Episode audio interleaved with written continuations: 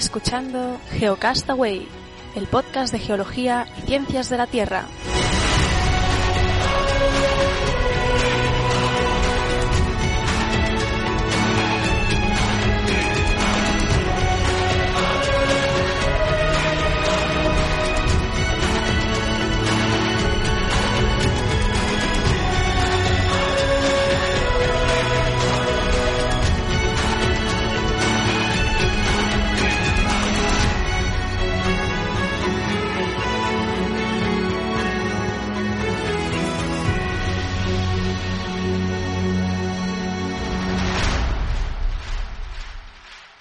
Muy bien, pues eh, estamos hablando con Pablo González, Pablo J. González, él es postdoc en la Universidad de Leeds en el Reino Unido, ya con anterioridad ha pasado por, por Geocastaway, trabaja en temas de geodesia, teledetección eh, aplicada a riesgos eh, naturales, sobre todo en vulcanismo y tectónica, y bueno, conocedor y, del tema sísmico, y para que nos hable ahora del, del terremoto, sismo, eh, sinónimos en España, que también ha habido discrepancias por las redes, ahora vamos a comentarle eh, sobre este tema, pues de, como decía, de este sismo en, en Osa de Montiel, de una magnitud final, no sé cómo ha quedado la magnitud, eso es otra cosa que vamos a preguntarle porque hay diferentes magnitudes.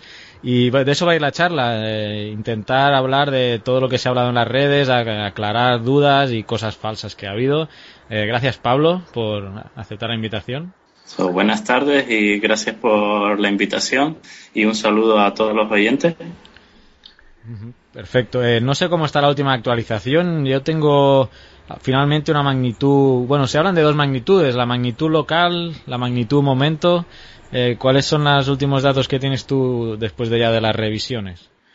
Bueno, ya podremos considerar que las magnitudes van a ser van a tener pocos cambios y tenemos, por lo que informa el, Instituto Geográfico Nacional, la magnitud local que estima la, intensidad de la sacudida, eh, perdón, la, energía basada en, en las ondas sísmicas es de 5.2 eh, y la magnitud momento que intenta expresar la cantidad de energía liberada es de 4.6. Con eso ha habido confusión. Te comentaba antes fuera de micro que he, podido ver un vídeo que está en, internet de un programa de televisión en España donde una, la presentadora le preguntaba a un técnico del, Instituto Geográfico Nacional, la, frase venía a ser como, bueno, explíquenos eh, esta intensidad de 5.2 en la escala de Richter, ¿a qué se debe, no? Eh, y en esa frase tan corta hay dos cosas mal. Llamarle intensidad a, lo que es magnitud y hablar de la escala de Richter. Eh, si nos puedes aclarar lo de la magnitud, ya lo has mencionado un poco, pero la diferencia con la intensidad y sobre todo eh, la escala de Richter, ¿no? Que ya es algo que todo el mundo ya asocia a los sismos y, ya no, ya no se usa.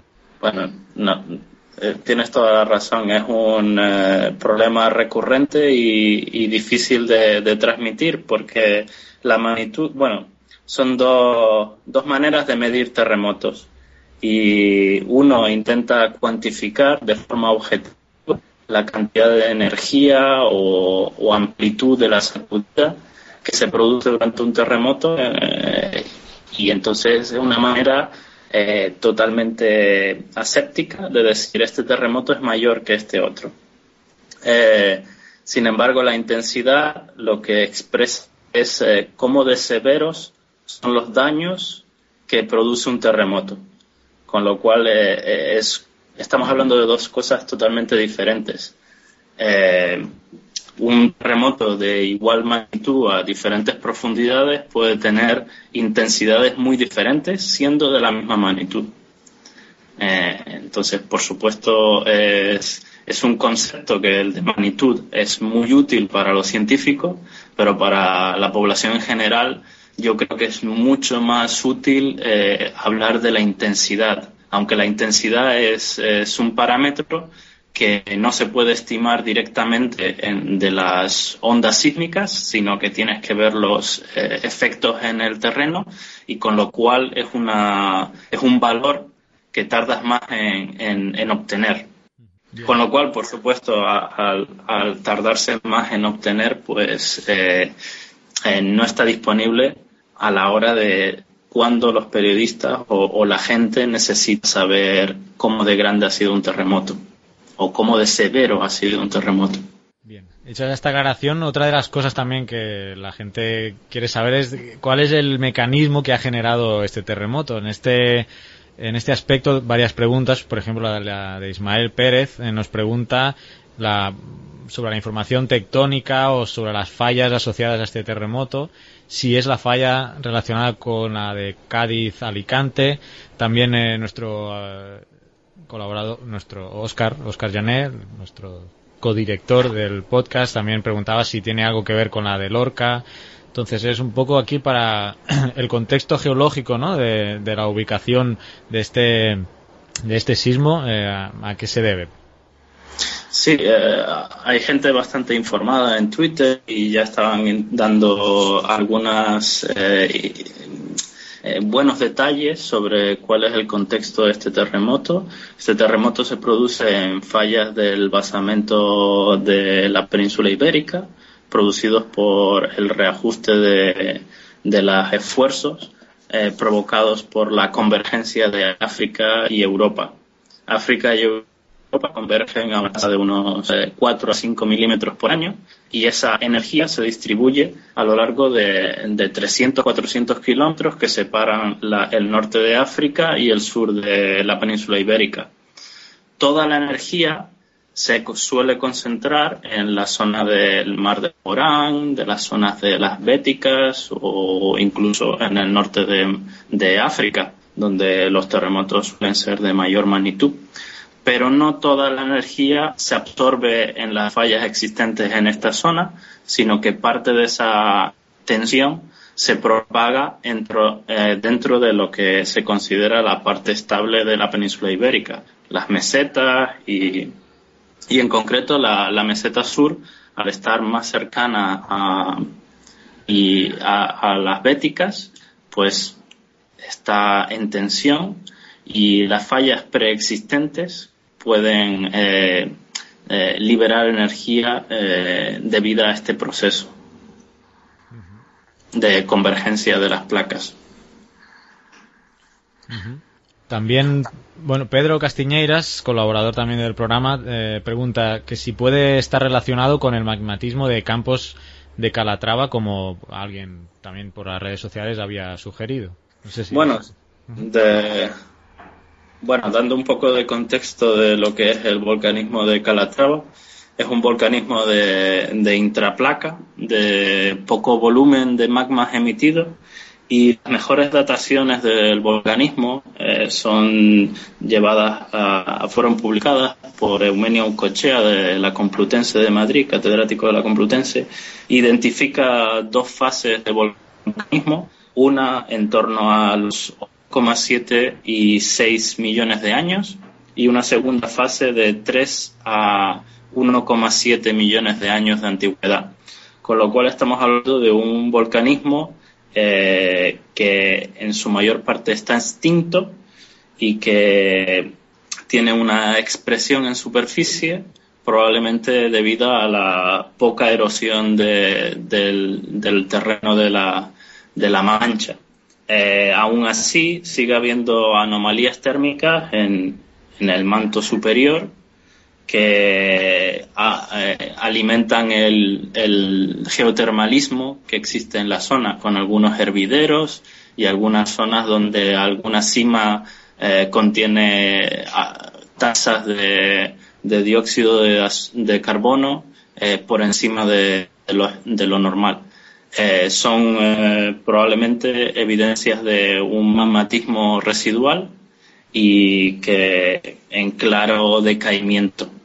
Eh, habiendo dado esta introducción, mi opinión, ¿sabes? En concreto es que todo parece indicar que los esfuerzos tectónicos son los principales responsables de la ocurrencia de este terremoto y la influencia del magmatismo podríamos considerarla menor o probablemente despreciable.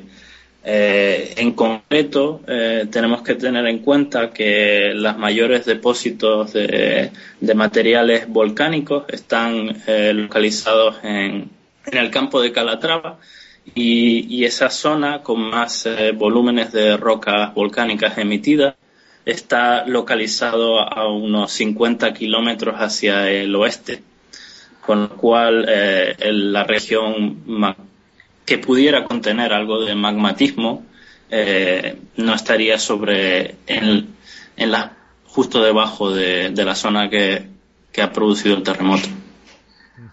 También hay preocupaciones y, a raíz del vídeo que sacamos el, mismo día del, sismo, porque nosotros estábamos grabando casualmente el, programa mensual y decidimos sacar un, hangout de unos ocho minutos eh, y nos dejaron un comentario alguien de la de Osa de Montiel, eh, concretamente Emilio Parra, pues debió encontrar el, el vídeo, preocupado supongo, entró en, la, en internet y buscó y encontró y nos preguntaba eh, bueno, el tema de las réplicas, que estaban preocupados, que había temor y que estaba preocupado adicionalmente al propio sismo porque eh, se ha hablado mucho del tema del fracking y de, la explotación de hidrocarburos que se va a hacer en la zona. Entonces pregunta eh, que, hablemos un poco de este tema, que si podía afectar eso todavía más. Y bueno, aquí un comentario de que no, no dormían tranquilos, o sea, realmente Mm, estaba preocupado. Al, al, hilo del tema del fracking, también pues Gonzalo Calvo por Twitter nos hace varias preguntas. Una de ellas, eh, pues eso, que si el fracking tiene, tiene algo que ver o, podría tener algo que ver en, el, en el futuro. Bueno, lo primero creo que me comentaba sobre las réplicas de este terremoto. Eh, bueno, por lo que he podido recabar la información antes de, hablar con, con ustedes, pues básicamente las réplicas siguen una ley modificada de Omori, es decir, que decaen rápidamente después del terremoto, y, digamos, reduciendo a la mitad cada día transcurrido.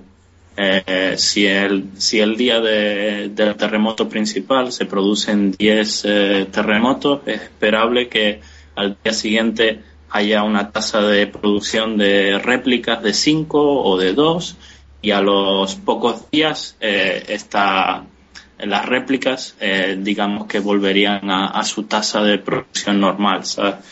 Eh, porque he visto básicamente el IGN informa de unos 55 terremotos en estos tres últimos días y la y y si, representásemos las réplicas, el número de réplicas por hora y el tiempo transcurrido, podríamos observar que es verdad que al principio se produjeron muchas réplicas y estas han ido disminuyendo hasta las que podemos ver ahora, que es a lo mejor una réplica cada dos o tres horas.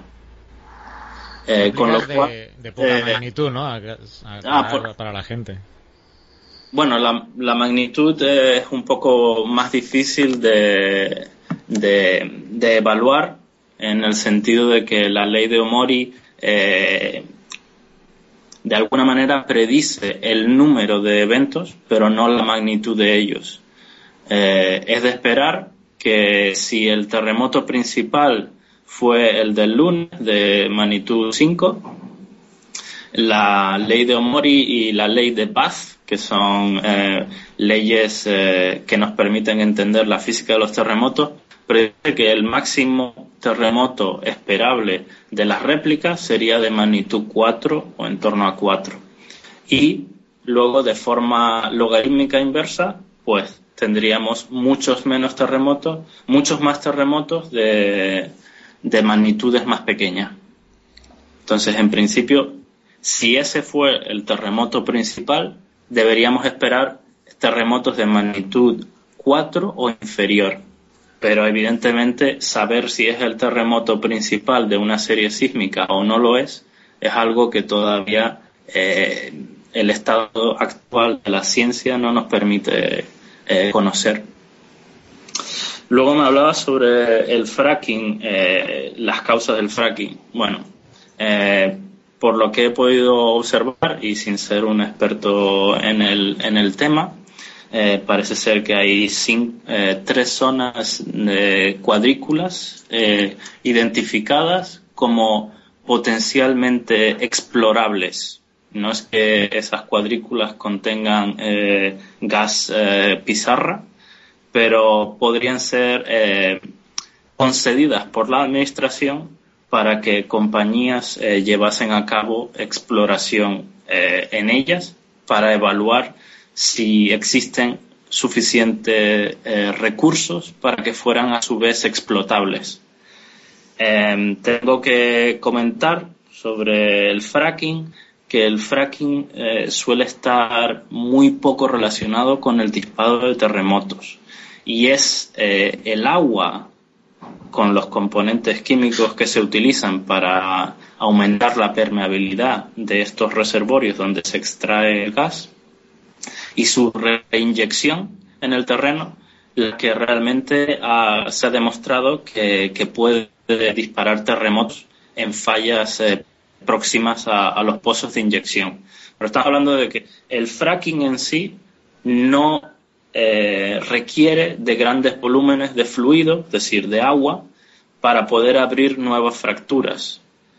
Es el agua residual que se bombea de nuevo a la superficie y su reinyección en pozos de, eh, más profundos son ese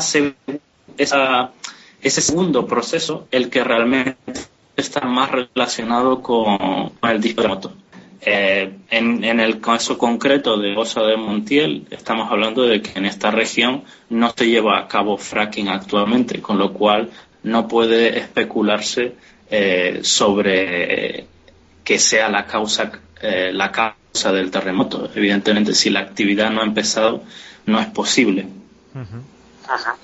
Sí, eso iba a comentar, que de hecho eh, son son temas de, de, futuro todavía porque no están concedidas la, o sea, están concedidas las zonas de exploración, pero los, los, las obras o los, los estudios de perforación no han empezado todavía, como ha desmentido y he leído por ahí la empresa a la que se le ha concedido esta zona. Entonces también la preocupación, y ya lo has aclarado, de la gente es, bueno, cuando se empiece a hacer eh, esta exploración de hidrocarburos, sin, sin especificar en fracking, pero bueno, probablemente serán perforaciones, claro, eh, ¿cómo afectará? Estamos hablando, Carles, de que, digamos, la administración, basándose en una geología de escala regional, ha identificado qué zonas podría eh, ser susceptibles de dar concesiones a empresas privadas que pudieran llevar a cabo la inversión bastante importante de explorar, es decir, se sabe que por la geología regional estas zonas contienen pizarras. Ahora, no todas las pizarras han tenido por qué o tienen por qué contener eh, suficiente gas para que fueran explotables. Eh, estamos hablando de que ni siquiera la exploración ha comenzado en, estas zonas. Efectivamente. Eh, bueno, estos, estas zonas de exploración, por lo que he podido ver, mm, hace poco o ayer creo retuiteamos unos, unos mapas de, de estas zonas a nivel a, nivel de la, de la península, a nivel de, de, las islas también. Eh, lo vamos a poner en, el, en las notas del podcast. Eh, y están las que pudieran estar más cercanas al epicentro están a un centenar de kilómetros como así lo está pues otra otro tema que también en las redes sociales se ha hablado bastante que es el, cementerio nuclear o el almacén nuclear en, Villar de Cañas que también está a un centenar de kilómetros de, la zona eh, bueno obviamente pues eh, son residuos nucleares y la preocupación en la población pues también debido ahora al terremoto que ha ocurrido, pues ha, generado preocupación.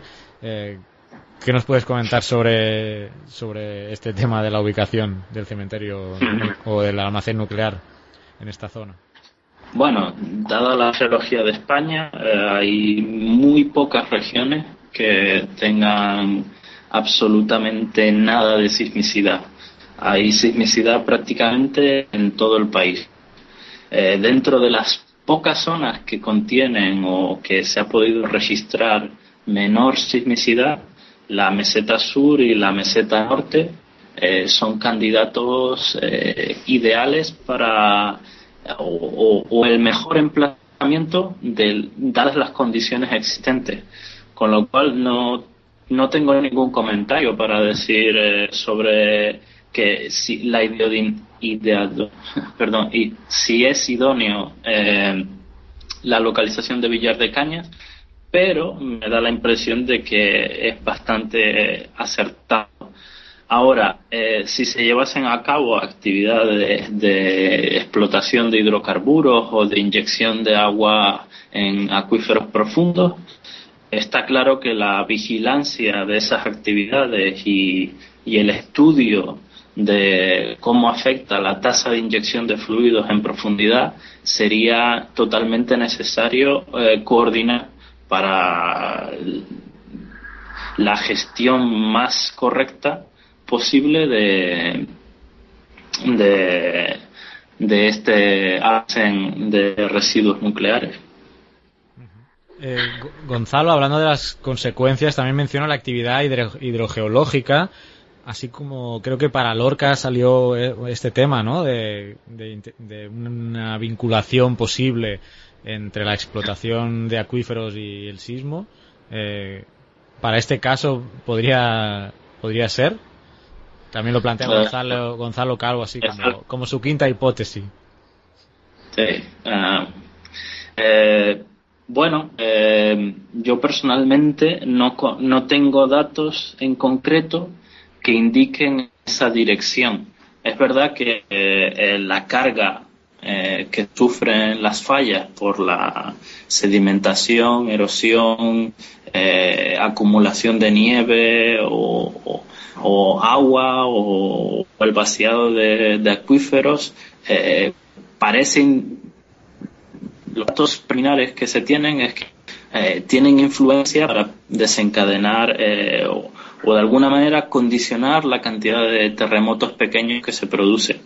Se producen pero en el caso de Osa de Montiel y el terremoto del lunes pasado, eh, este lunes pasado, eh, no mm, nada me sugiere que esa sea una hipótesis eh, que se deba eh, tener en cuenta ahora mismo. Evidentemente, más estudios y, recabando información de, la zona, pues ayudaría a totalmente descartar esa hipótesis o eh, encontrar alguna evidencia que indique que haya que seguir estudiando ese tema. Ahora que mencionas los estudios, eh, me parece haber, bueno, por Twitter publicaste un, un sismo anterior en Pedro Muñoz. Eh, ¿Es eh, parecido a este? ¿O fue, fue parecido a eh, este? Bueno, está exactamente en el mismo contexto geológico en el que la convergencia de África y Europa en la península ibérica hace que las fallas profundas que están por debajo de, de, los sedimentos que se depositaron en el Cenozoico pues se puedan reactivar eh, estamos hablando de un terremoto que, si no recuerdo mal, fue en agosto de 2007. Yo vivía en aquella época en Madrid y lo, lo sentí perfectamente. Eh, estamos hablando de un terremoto de una magnitud muy parecida, 4.7 en magnitud momento. Y el mecanismo focal de ese terremoto fue, eh, por lo que publica el Instituto Geográfico Nacional en sus análisis, de, falla, de cizalla, eh, digamos, bloques que, que, se desplazan horizontalmente unos al lado del otro. Pero sí, en concreto, yo pondría en el mismo contexto geológico ambos terremotos, tal vez de una sismicidad de, de baja de baja producción de sismos, pero eh, no totalmente eh, bueno, básicamente que, existe sismicidad en la zona, pero escasa en cantidad. Tenía aquí apuntado IGN caído. Yo no sé si estaban haciendo algún tipo de, reparación ahí o es que se les cayó de tanta gente que... Bueno, ¿leíste la, bueno, ¿leíste la nota que publicaron al día siguiente? Eh. Eh, lo que dijeron es que el servidor, debido a la... Bueno, era claro, era una, en, en, previsión de una denegación de servicio, ¿sabes? El típico error por avalancha de peticiones a un servidor. Lo que hicieron fue eh, cortarlo hacia afuera y dejarlo útil para los eh, usuarios institucionales, ¿sabes? La protección civil y, el propio IGN, el Ministerio de Fomento, ah. que pudieran acceder a la información que se está publicando, pero sin eh, enviarla hacia las IPs de fuera de, los rangos que estuvieran aceptados. Ya, ya, ya. No, no, no había leído ese comunicado. Bueno, Creo que se puso en Facebook. Ahora, ¿Es legítimo dejar a la población sin información? Ahí es donde creo que hay un debate interesante y, en lo que a lo mejor el IGN debería trabajar en, soluciones más elásticas como servidores que puedan escalar con el número de consultas, ¿sabes? En plan como de servicios en la nube, Sí, porque ellos te remitían al Twitter, creo. Cuando, cuando finalmente parecía funcionar, porque esa página que te remitía al Twitter y a, no sé si al propio Facebook, antes, en el propio momento del sismo, no ni, aparecía eso. Luego fue que supongo que ante la avalancha de qué pasa, pusieron, bueno, vayan a ver al Twitter. Sí, sí, eso no sale. Tienes toda la razón. Yo creo que eh, son servicios en 24 horas y no en todo momento los responsables directos pueden que estén eh, a disposición y entonces la toma de decisiones se puede retrasar ligeramente, ¿no? Eh, supongo que qué mensaje poner en la, en la página web es algo que, que, que tal vez se enfrentaron por primera vez a, bueno, qué mensaje tenemos que poner que sea de tranquilizador y a la vez que dé la impresión de que estamos, seguimos trabajando y que esto no se ha eh, colapsado. Y eh, puede que haya habido un momento de indecisión en, cómo, en cómo expresar esa idea. Ahora, evidentemente, supongo que de esto, de esta experiencia ya habrán aprendido que ese es el mensaje correcto que quieren transmitir o, reevaluarán ese, esa, esa acción y, y tomarán la, las decisiones correctas para la próxima oportunidad en la que tengan que enfrentarse a una consulta masiva, porque yo recuerdo que ya es la segunda o tercera ocasión en la que los servidores han colapsado, con lo cual deberían trabajar en una solución para, para proveer información a, a los usuarios que también la demandan. Sí, sí. Sobre todo a los que están en España, o sea, bueno, si cortas la IP para afuera, pues bueno. No, y, yo, vi desde el punto de vista científico, me parece que, la página web es crítica a la hora de recarbar información macrosísmica sobre cómo ha sido sentido el terremoto en diferentes lugares, puesto que la, la atención que se, la población en concreto común eh, suele tener sobre eventos de este tipo suele ser alrededor del evento. ¿sabes? El propio lunes estaba todo el mundo hablando, pero el martes prácticamente ya no hablaban los medios de comunicación. Con lo cual, si el servidor está caído en las primeras horas, es probablemente cuando obtengas la máxima información al rellenar formularios macrosísmicos de cómo se ha sentido el terremoto. Y es una información básica y fundamental para a la hora de entender mejor cómo son las sacudidas del terreno, dadas unas características de un terremoto que ha ocurrido. Que claro, cada zona eh, falla que rompe, pues tiene unas particularidades y emite una energía de una forma que se disipa de una manera determinada y es eh, recabando la información de muchos eventos de este tipo con lo que se pueden eh, de alguna manera predecir cómo será la sacudida, no cuando ocurrirá el terremoto, pero sí qué características tendrá la sacudida y qué tipo de, de infraestructuras o, edificios pueden verse más o menos afectados.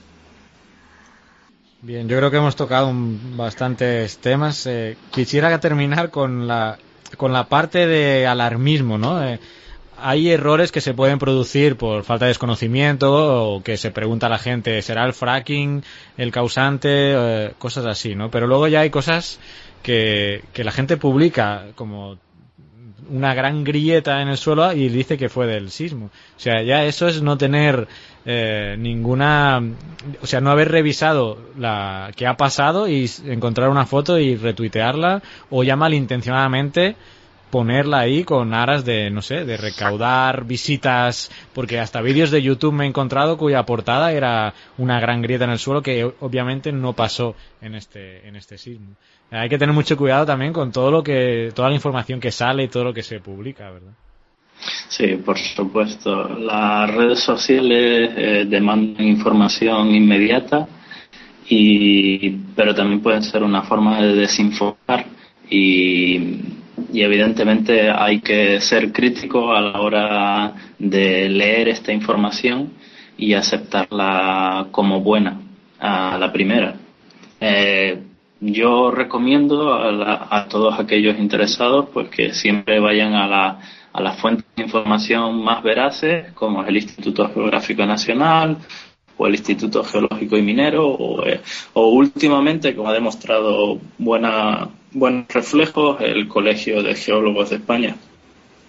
En concreto, he visto y esta mañana se publicó eh, muy buena información y aquellos interesados deberían consultarla porque yo la he encontrado muy muy rigurosa y muy exacta eh, una nueva página que tiene el Instituto Geológico y Minero de España sobre eh, eventos relevantes y y han creado una página web en la que se puede ver todos los detalles e incluso un reconocimiento de la zona que se llevó a cabo ayer y que ha podido, en donde se muestran algunas fotografías de, posibles efectos, es decir, pues vieron algún eh, pequeño talud, que algunas eh, rocas eh, de pequeño tamaño se habían desplazado y que podrían atribuirse al terremoto, con lo cual es una fuente de información interesante.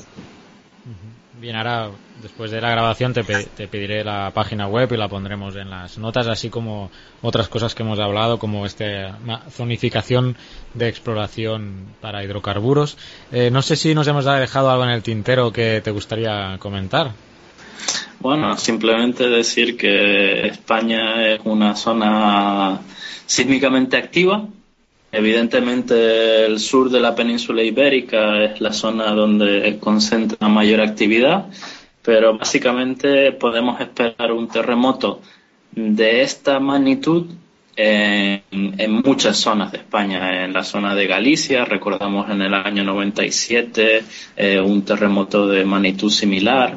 En los Pirineos eh, ocurren habitualmente terremotos de, de magnitudes similares y y es verdad, los grandes terremotos podríamos esperar en las zonas, los sospechosos habituales, como es Alicante, Murcia y casi toda Andalucía. Eh, por ende, también las ciudades autónomas y el norte de Marruecos. Pero básicamente eh, estos eh, terremotos de magnitud moderada a pequeña eh, son relativamente habituales y, la población con información pues podrá convivir con este fenómeno de una forma tranquila, sosegada y, sabiendo que, puede volver a ocurrir. Con lo que comentábamos como fuentes de información fiables, pues también te recomendamos a nosotros, a, ti, perdón, Pablo J-González en Twitter, eh, nosotros te hemos seguido en esta en este evento que ha habido para porque sabemos de la fiabilidad ¿no? y del conocimiento que tienes, así también eh, recomendamos a todos los geonáufragos que, que te sigan en Twitter. Y no sé si tienes alguna página web, yo veo aquí Geomechanics, pero no sé si la, ya la tienes actualizada. No, no, desgraciadamente mi, trabajo me, requiere también mi tiempo y pero hay, hay muchos otros investigadores en España que llevan una labor eh, muy apreciable y, y, ya comento el Instituto Geológico y Minero de España está intentando actualizar todas las fallas activas, determinar cuál es su tasa de movimiento para conocer su potencial futura. Eh, diferentes universidades españolas eh, con investigadores allí eh, llevan a cabo estudios de paleosismicidad, de geofísica de diferentes tipos, sismología, geodesía. Entonces, eh, animo a todo el mundo que, busque información de, estos investigadores en sus páginas de, la de universidades españolas y así como eh, lo que sea, desde mi punto de vista, la información más fiable que publica el Instituto Geológico y Minero de España. Muy bien, Pablo, pues eh, te agradecemos mucho que hayas participado aquí. Recordemos, Pablo es postdoc de, en la Universidad de Leeds, en el Reino Unido, y bueno, siempre en estos temas de geodesia, teledetección y riesgos naturales. Seguro que, en el futuro volvemos a contactar contigo para hablar de otros temas. Gracias y hasta la próxima. Muchas gracias a ustedes.